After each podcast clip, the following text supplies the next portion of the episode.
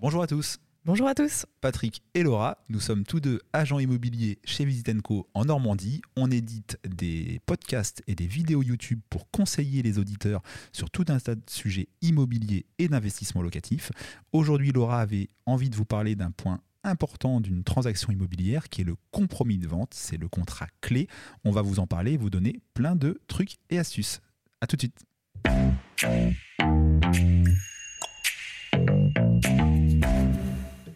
Alors Laura, pourquoi tu as voulu nous parler du compromis de vente?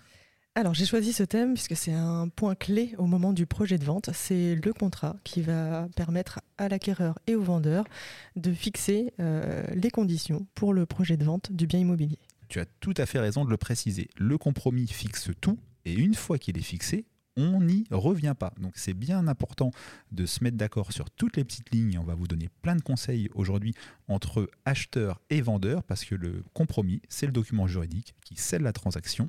L'acte notarié qu'on signe trois mois plus tard n'est en fait qu'une réitération des conditions convenues au compromis. Alors un compromis de vente, ça commence par quoi en général, Laura? Alors un compromis de vente, on va tout d'abord indiquer les coordonnées du vendeur et de l'acquéreur de manière à avoir suffisamment d'informations pour euh, l'acquisition. Voilà, qui vend, qui achète. Alors ça paraît anodin, mais ça ne l'est pas tant que ça. Sur le qui vend, il est important de vérifier le statut marital des vendeurs pour s'assurer qu'on a bien bah, tout le monde, que tous les propriétaires sont bien là et peuvent légitimement vendre le bien immobilier, vérifier qu'il n'y a pas de difficulté de tutelle, de curatelle, etc. Et concernant l'acheteur, c'est pas anodin non plus parce qu'on va conseiller au couple, pour les personnes qui achètent en couple, de se protéger euh, pour l'avenir. Donc s'ils sont mariés, tout va bien, c'est prévu par le contrat de mariage. Mais s'ils sont célibataires, on a fait un podcast à ce sujet-là, on va leur donner des conseils comme le Pax, le testament, etc. Ensuite, qu'est-ce qu'on, quel point on évoque dans le compromis de vente, Laura? Alors, on va être vigilant au niveau du descriptif détaillé du bien, euh, puisque euh, tout le détail qu'on va pouvoir indiquer à ce niveau-là va permettre d'éviter tout malentendu au moment du projet de vente, au moment de la revisite et au moment de la signature chez le notaire. Exactement, notamment pour tout ce qui pourrait, au conditionnel, se démonter. Alors, parce que certes, la maison que vous avez vue lors du compromis, en général, elle sera toujours là à l'acte notarié. Mais si on vous a précisé euh, qu'une cuisine va être euh, aménagée, équipée, bah, il faut le, le lister, le détailler. Cuisine aménagée, équipée, c'est trop vague. Ça laisse la liberté au vendeur de dire, bah non, dans, mon esprit, le lave-vaisselle n'en faisait pas partie. Euh, si on, veut aussi quelques anecdotes, moi j'ai 15 ans d'immobilier, j'ai eu une fois, il y a une dizaine d'années, c'était, c'était pas un bon moment de ma carrière d'immobilier, un vendeur qui avait, euh, lors des visites, un lave-vaisselle de haute qualité, c'était un miel de mémoire, un lave-vaisselle qui valait quasiment 1000 euros et qui, le jour de l'acte authentique, à la revisite, nous présente à moi et à l'acheteur un lave-vaisselle premier prix qu'il avait remplacé entre deux. Donc un compromis bien ficelé, c'est le détail complet du bien immobilier qu'on a visité, mais également de ses équipements, poêle à bois, poêle à granulés, cuisine, et idéalement la marque des équipements. Si on tombe sur un vendeur de mauvaise foi, c'est une vraie protection qu'on va offrir à notre acheteur. Par rapport à ça, justement, donc on va indiquer dans le compromis le prix de vente. Et le prix de vente va nous permettre aussi de voir euh, si éventuellement on peut réduire les droits de mutation au niveau des frais de notaire. Euh, puisque par exemple euh, toutes les parties mobiliers du, bien vont être réduites au niveau de, des frais supplémentaires. Exactement, c'est un super conseil que tu donnes Laura. Imaginons que vous êtes mis d'accord avec un vendeur pour acheter sa maison 200 000 euros et que dedans il y a bah, justement une cuisine aménagée, un meuble de salle de bain, etc. Et bah, plutôt qu'acheter 200 000 euros le tout, on va dire que vous achetez 195 000 euros le bien immobilier et 5 000 euros les meubles meublants, la cuisine, la salle de bain, etc. Donc si vous calculez bien, vous vous dites où est le conseil? 195 plus 5, ça fait toujours 200 000, c'est vrai.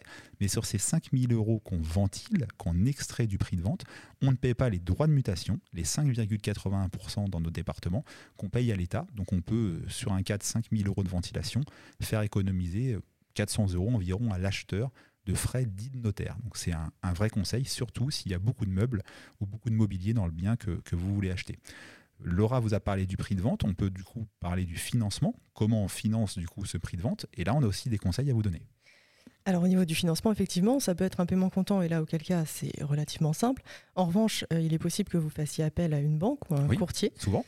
Et ouais, la plupart du temps, effectivement. Et donc euh, dans ces cas-là, il y a plusieurs euh, étapes à respecter et on va mettre en place euh, à peu près deux mois pour, euh, pour obtenir un accord de prêt auprès des banques pour le financement, donc avec une durée précise pour l'emprunt, avec un taux défini, etc. Exactement. Laura a bien raison de vous dire deux mois. La loi dit un mois minimum. Donc on peut vous présenter un compromis à signer en tant qu'acheteur qui dit que sous un mois, vous devez présenter votre offre de prêt.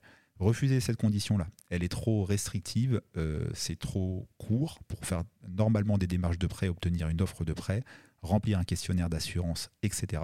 Donc négocier au minimum 45 jours voire 60 jours, même si au niveau de l'assurance de prêt, là on est au mois d'avril 2022 au moment où on enregistre ce podcast, et on a récemment eu un podcast avec euh, Grégory de la société Immoprêt qui nous annonçait des bonnes nouvelles à partir du mois de septembre, avec la suppression pour une bonne partie des emprunteurs de du questionnaire d'assurance. Donc ça fera euh, gagner un petit peu de temps, je pense, sur les délais, mais en attendant, restez sur 45 jours minimum, voire 60 jours pour avoir le temps de faire tranquillement vos démarches de crédit. D'ailleurs, on évoquait, euh, Laura, aussi avec un client récemment, toi et moi, une petite astuce sur la demande de prêt qu'on fait à sa banque. Alors il s'agit, oui, en effet, de l'IRA, les indemnités de remboursement anticipées, qui sont à négocier avant euh, la signature auprès de la banque de votre offre de prêt, qui vous permettra en fait de ne pas avoir à financer des, des pénalités, euh, voilà, des pénalités euh, par rapport à un remboursement anticipé euh, de votre bien, par exemple. Exactement. On pense toujours, quand on fait un prêt, à essayer de négocier un petit peu le taux, essayer de négocier l'assurance, à obtenir une délégation. On oublie trop souvent les indemnités de remboursement anticipé. En fait, quand vous signez une offre de prêt, dans les petites lignes qu'on voit ou pas, il est dit que si vous remboursez avant la date euh, finale du prêt, qui est souvent sur 15, 20, 25 ans, et ben, la banque peut percevoir jusqu'à 3% de pénalité de remboursement anticipé. Sur un prêt de 200 000 euros, ça peut représenter 6 000 euros de pénalité. Et ça, c'est vraiment la mauvaise surprise qu'on a quand on se décide, au bout de 2, 3, 5, 10 ans, à revendre son bien immobilier. Donc le vrai conseil qu'on peut vous donner, ça mange pas de pain, c'est d'essayer de négocier, mais il faut s'y prendre dès le départ, l'absence de remboursement anticipé sur son offre de prêt. Pour la suite, au niveau du compromis, il est important donc de définir la date de disponibilité du bien.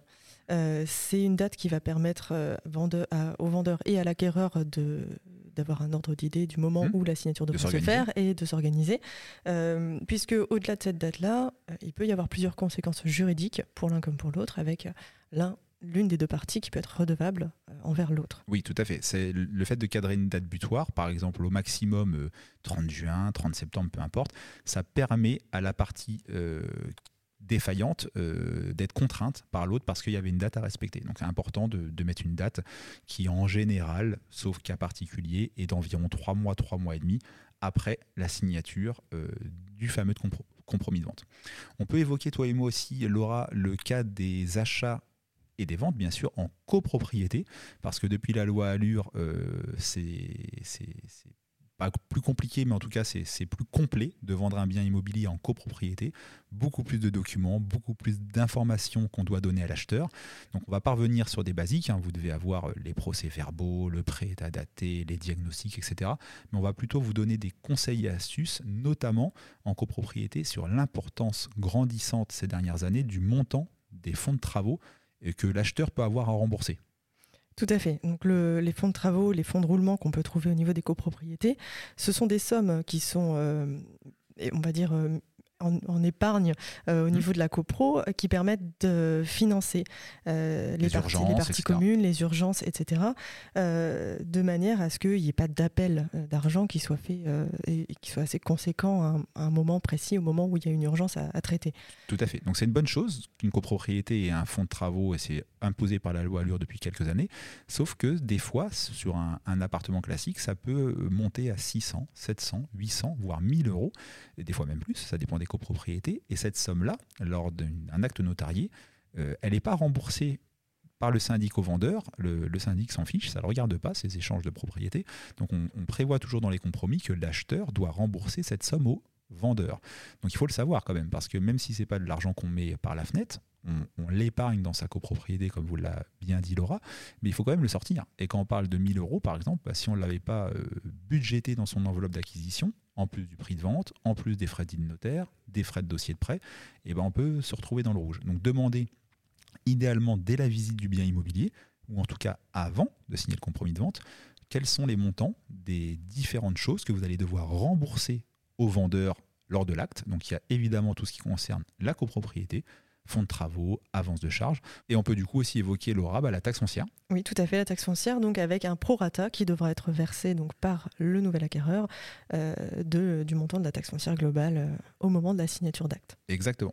Si on peut aussi vous donner des conseils avec l'aura, c'est de, de réfléchir aux particularités du bien immobilier que vous achetez et d'envisager toutes les possibilités. Je m'explique. Si par exemple la, maison de campagne que vous avez acheté, euh, que vous allez acheter, dispose d'une cheminée, eh ben, il faut, dès le compromis de vente, prévoir si oui ou non le vendeur va faire un ramonage. Autre exemple, qui dit maison de campagne dit souvent assainissement individuel, fausse sceptique. Est-ce que le vendeur va, oui ou non, parce que ce n'est pas obligatoire, oui ou non, faire un vidangeage de l'installation avant de vous remettre les clés? On le voit, nous, toutes les problématiques que peuvent avoir à gérer des agents immobiliers, des notaires, vient du fait qu'on a mal euh, envisagé les choses au compromis de vente. On a laissé des zones de flou qui ne disait pas qui allait être à la charge de quoi, vendeur, acheteur, etc. Et ça donne euh, des malentendus, des parties euh, qui ne sont pas d'accord, parfois de la mauvaise foi. Donc évoquer tout de A à Z. Si la cuve à fioul est pleine, évoquer le rachat du fioul, le transfert. S'il y a un contrat de citerne de gaz, c'est pareil. Si la chaudière euh, n'a pas été entretenue depuis deux ans, est-ce que oui ou non on va imposer qu'elle le soit? La présence des détecteurs de fumée. On va vraiment vous conseiller de décortiquer le bien que vous achetez et de, prévoir toutes les hypothèses. On fait ça avant le compromis, on se pose une heure autour d'une table et ça permet qu'après tout se passe bien très sereinement. Au niveau des annexes qu'on va retrouver aussi euh, pour le, pour le compromis de vente, on va avoir les diagnostics euh, techniques qui sont donc euh, obligatoires, indispensables et euh, qui, ont, euh, qui ont été revus aussi en termes de date, notamment au niveau du DPE. Très récemment, donc des vigilances à avoir de ce côté-là. les diagnostics, on les fait bien entendu donc pour le, bien principal, mais euh, il faut être vigilant sur toutes les dépendances qu'on va pouvoir avoir sur un terrain notamment, Tout à vérifier euh, qu'il n'y ait pas de problème d'amiante. Euh. Exactement, ou sur une cave en copropriété. Des fois, les diagnostiqueurs oublient d'aller voir la cave, oublient d'aller voir le garage, et on dit à un acheteur, bah, il n'y a pas d'amiante dans ce qu'on te vend. Et en fait, bah, si, il y a de l'amiante sur la toiture du garage. Donc, bien vérifier les diagnostics, c'est le rôle du professionnel qui rédige le compromis, agence immobilière ou notaire, mais ça coûte rien de les lire et de s'assurer qu'on est bien tout. Pareil, euh, soyez bien vigilants sur tout l'historique de travaux du bien immobilier que vous achetez. Si c'est un bien immobilier ancien sur lequel il n'y a pas eu de travaux récents, tout va bien. Si c'est une maison neuve, soyez vigilants sur les assurances décennales, la dommage ouvrage. S'il y a eu une extension il y a moins de 10 ans du bien immobilier, il faut bien vérifier que tous ces travaux ont été régulièrement déclarés en mairie, que toutes les taxes ont bien été acquittées par le vendeur ou si ce n'est pas le cas, de prévoir qui va les payer. Enfin, encore une fois, le compromis de vente, on l'a dit avec Laura, c'est la pierre angulaire de votre transaction immobilière, donc c'est vraiment le, rendez-vous à ne pas manquer. Vous pourrez retrouver aussi l'extrait cadastral dans les annexes que vous aurez dans votre compromis. Euh, sur ce document, vous avez possibilité donc de voir euh, les éventuelles mitoyennetés, des éventuelles servitudes également, euh, qui sont donc un point à pas négliger du tout, puisque les servitudes vont avoir des conséquences sur la façon d'entretenir peut-être un terrain, d'occuper un espace et d'avoir des travaux éventuels sur sur une partie qui est partagée. Tout à fait, et même sur la valeur du bien, hein, les, les, servitudes éventuelles, droit de passage, droit de puisage cours commune, tout ça, vous êtes censé le savoir dès la visite parce que ça fait partie du package du bien, ça fait partie de ses qualités et de ses défauts et ça fait partie de ce qui en détermine la valeur. Vous n'êtes pas censé euh, lors du compromis, apprendre qu'il y a une servitude sur un bien que vous ne saviez pas. Mais si vous l'apprenez toujours, malheureusement qu'à ce moment-là, bah, vous aurez toujours, euh, et on va pouvoir euh, aller sur ce terrain-là, le délai de rétractation de 10 jours qui est conféré à l'acheteur par la loi SRU, une loi qui est déjà assez ancienne parce qu'elle date de, de 2000, et qui dit que le compromis signé telle date par les parties est ferme et irrévocable côté vendeur, qui lui n'a pas de délai de rétractation et ne peut pas revenir en arrière. Il est contraint de vendre son bien. Mais côté acheteur, le compromis euh, est, on va dire, euh, en flou pendant 10 jours. Pendant ce délai-là, euh, l'acheteur ou les acheteurs peuvent à tout moment renoncer à leur acquisition sans devoir de pénalité, ni au vendeur qui a immobilisé son bien quelques semaines, ni à l'agence immobilière ou au notaire qui a rédigé le compromis de vente. Mais ça, ça porte que sur 10 jours. Passé les 10 jours, Laura, qu'est-ce qui se passe si une des deux parties voudrait ne pas signer l'acte de vente? Alors, passé ces dix jours-là, euh, l'une des deux parties est redevable de ce que l'on appelle la clause pénale, qui est en fait une pénalité de 10% du montant du bien. Vers la partie qui a été lésée. Tout à fait. Et si c'est le vendeur qui veut plus vendre, on peut même, c'est des rares cas, mais l'acheteur pourrait même le contraindre en justice à, exécuter la vente forcée du bien immobilier. Donc en tout cas, on le voit, le, compromis, c'est un point important. On peut aussi penser, avoir une petite pensée pour les investisseurs immobiliers, parce qu'on les aime bien chez Visitenco. si vous achetez un bien immobilier pour investir, pensez, ça mange pas de pain et ça vous permettra d'être libre dans les trois mois qui vont suivre, à indiquer une clause de substitution dans votre compromis. Ça fait que si entre deux, vous vous décidez de monter une SCI, de vous associer avec quelqu'un et ainsi de suite, notamment en cas de problème de financement, etc., c'est des fois la solution, la SCI. Euh, on a des vidéos sur YouTube à ce sujet-là. Vous tapez Visitenco SCI vous les trouverez facilement. Euh, donc prévoir la clause de substitution, ça évitera d'avoir à casser un compromis et ça évitera d'avoir à demander son avis au vendeur parce que ça aura déjà été prévu euh, lors, du, lors du compromis. La finalité, euh, le, vrai conseil qu'on va vous donner, on aurait peut-être pu commencer par là, mais on le donnera en dernier pour les plus courageux qui nous ont attendus jusqu'à la fin. C'est quoi, Laura? C'est d'avoir le compromis, bien entendu, au moins 24 heures avant la signature, de manière à ce que vous puissiez prendre connaissance à tête reposée de l'ensemble des documents. Euh, le compromis avec les annexes, c'est très conséquent, ça peut aller jusqu'à 200, 300, voire 500, euh, 600 pages quand on est sur des biens en copropriété. ça paraît énorme, mais c'est vrai. Donc, euh, ouais, c'est énorme, c'est très conséquent. Donc, euh, prendre le temps de, de, de, prendre connaissance de, de l'ensemble des informations qu'elle contient, puisque, puisque c'est, ça va être en fait vraiment le, la base pour le reste du projet d'achat. Exactement, quand vous irez signer le compromis, que ce soit devant un agent immobilier ou un notaire, euh, cette personne-là va vous recevoir une heure, une heure et demie, deux heures maximum dans son bureau pour vous faire signer les documents.